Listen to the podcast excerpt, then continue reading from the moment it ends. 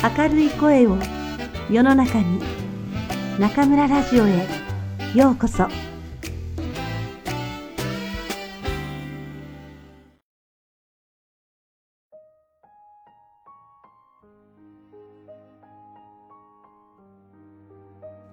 听众朋友们，晚上好，欢迎收听中村电台。今天中村老师为大家朗读的是来自日本现代科幻小说之父星新一的短篇小说集《淘气的机器人》中的作品《奇怪的药》。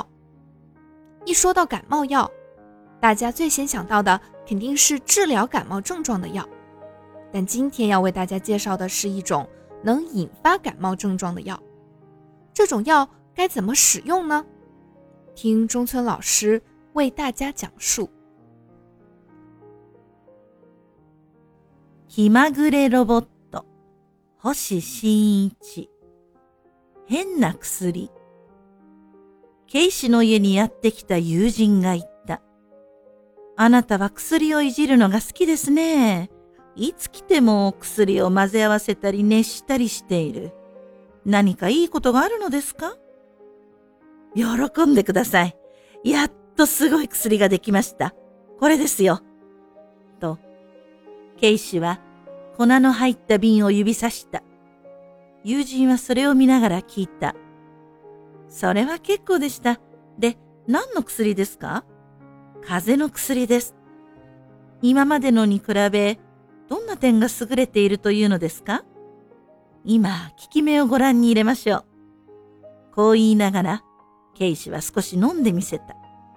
友人は不思議そうだった。効き目を見せると言っても、あなたは風邪をひいていないでしょ？いいから見ていてごらんなさい。まもなくケイシは咳を始めた。友人は心配そうにケイシの額に手を当てた。熱がある。これはどうしたことです？騒ぐことはありません。これは風邪を治す薬ではなく、風邪ひきになる薬なのです。バカバカしい。呆れました。私に風邪をうつさないよう願いますよ。それは大丈夫です。まあ、もう少しお待ちください。一時間ほど経つと、警視の咳は収まり、熱も下がった。友人はますます変な顔になった。もう治ったのですか？つまりですね、この薬を飲むと、風邪をひいたのと同じ外見になるのです。外見だけで、本人は苦しくもなく害もありません。そして、1時間経つと元に戻るのです。妙なものをこしらえましたね。しかし、こんな薬が何かの役に立つのですか？もちろんです。ずる休みに使えます。すなわち、嫌な仕事をしなくても済むというわけでしょう。こう説明され、友人は初めて感心した。なるほど、なるほど。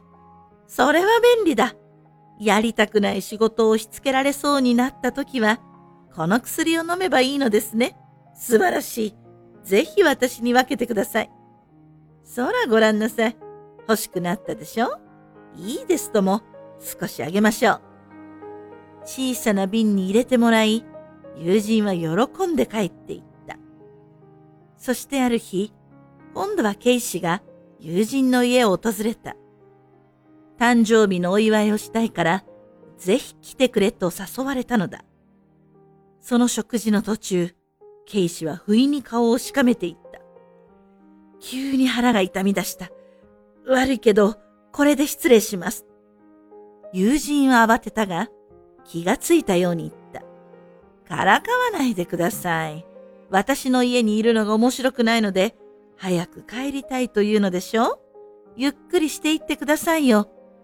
いや、本当に痛むのだ。ケイシの顔は青ざめ、汗を流しぐったりとした。しかし友人は信用せず、笑いながら引き止めた。この間の風邪薬以上によくできています。いつも風邪では怪しまれますから、たまには腹痛にもならないといけませんね。しかし、一時間経っても警視は元気にならず、苦しみ方はひどくなるばかりだ。友人はやっと、これは本物の病気かもしれないと考えて医者を呼んだ。駆けつけてきた医者は、警視の手当てをしてから言った。間に合ってよかった。もう少し遅れたら手遅れになるところでしたよ。しかし、なぜもっと早く連絡してくれなかったのですか？このことがあってから、ケイシは変な薬を作るのをやめてしまった。